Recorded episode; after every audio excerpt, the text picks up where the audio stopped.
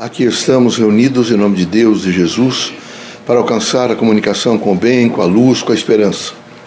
Pedimos a todos os irmãos que nesse momento façam reflexão, que meditem sobre temas importantes da vida, que façam prece, que se integrem com tudo que representa o bem, a luz, a esperança, portanto, o Criador.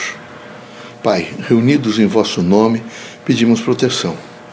Que não nos falte no nosso cotidiano à luz do Evangelho de Cristo, que possamos com humildade fazer o desempenho das nossas funções, que haja sempre em nós a força do perdão, da compreensão, da harmonia e da integração com a humanidade.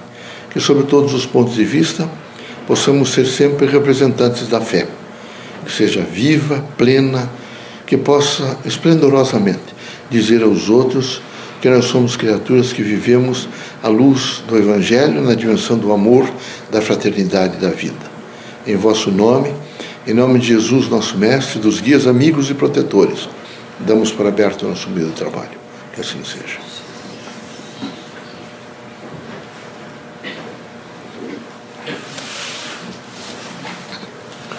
Que a paz e a luz de Jesus baixe até vós.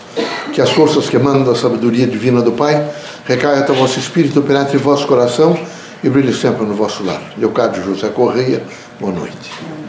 Que católicos, protestantes, espíritas, religiosos em geral, deem as mãos e lutem pelo lugar melhor.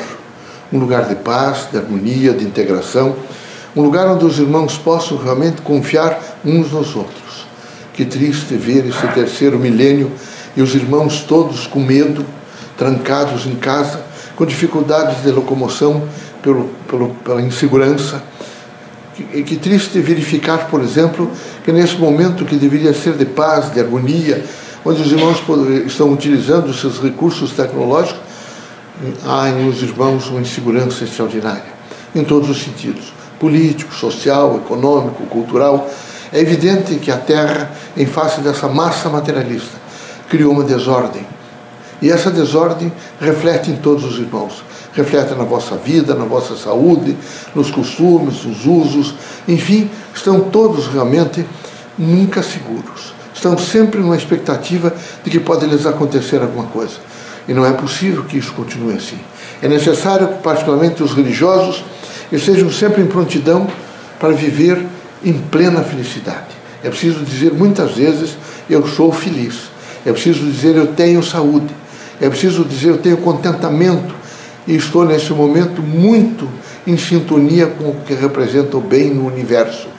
É difícil realmente viver desta forma, em face de, de, como tema principal e como agência principal em segurança.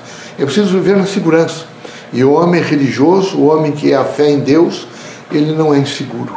Ele é firme nos seus propósitos e está sempre pronto para estender as mãos, com humildade para doar e com humildade para receber. Aqui na Terra, todos, ao reencarnar, trazem a consciência, que, a consciência de que todos dependem de todos. Há realmente uma integração pela dependência de todos. Aqui todos são falíveis. Se os irmãos erraram hoje, corrijam imediatamente. E tenham sempre a propensão e a proposta mental de não errar o dia seguinte. Mas lembrem que todos os homens estão sempre às vezes em caminhos do erro. E é necessário que os irmãos que erraram e que nesse momento estão se corrigindo e voltando a um nível de construção maior, imaginem que, quem sabe, não tenha sido a primeira nem a última vez. O erro é humano. O importante é que os irmãos não se fixem no erro, conscientes de que não devem errar, devem imediatamente, através da prece, através do espírito público, do trabalho, da dignificação da pessoa, devem ajudar a construir um mundo melhor. Esse mundo melhor se constrói com trabalho. Queremos que os irmãos todos entendam o que representa estar nesses eitos de trabalho na Terra. A Terra é uma grande escola e sempre que os irmãos fizerem uma, uma alteração no caminho ou assumir uma outra variável na, no, no, no, vosso discurso ou na, na vossa caminhada, imediatamente os irmãos estarão frequentando classes novas e estarão todos os dias recebendo aprendizado. Aqui vale muito o aprendizado. Portanto, é necessário que os irmãos estejam cautelosamente atentos atentos a tudo acontecendo, a tudo que se está vivendo, para que os irmãos possam, nesse verdadeiro refino humano do conhecimento, os irmãos receberem o melhor e se transformarem para o melhor. Que Deus os abençoe, que Jesus os ilumine, que não falte os irmãos força, coragem e esperança, que possam viver sendo sempre a fé no Criador. Que a vossa casa seja um centro de luz, não é, de excelência do amor. Que ali os irmãos todos tenham um diálogo pleno e uns saibam perdoar os outros. Que ali haja a integração plena da vida.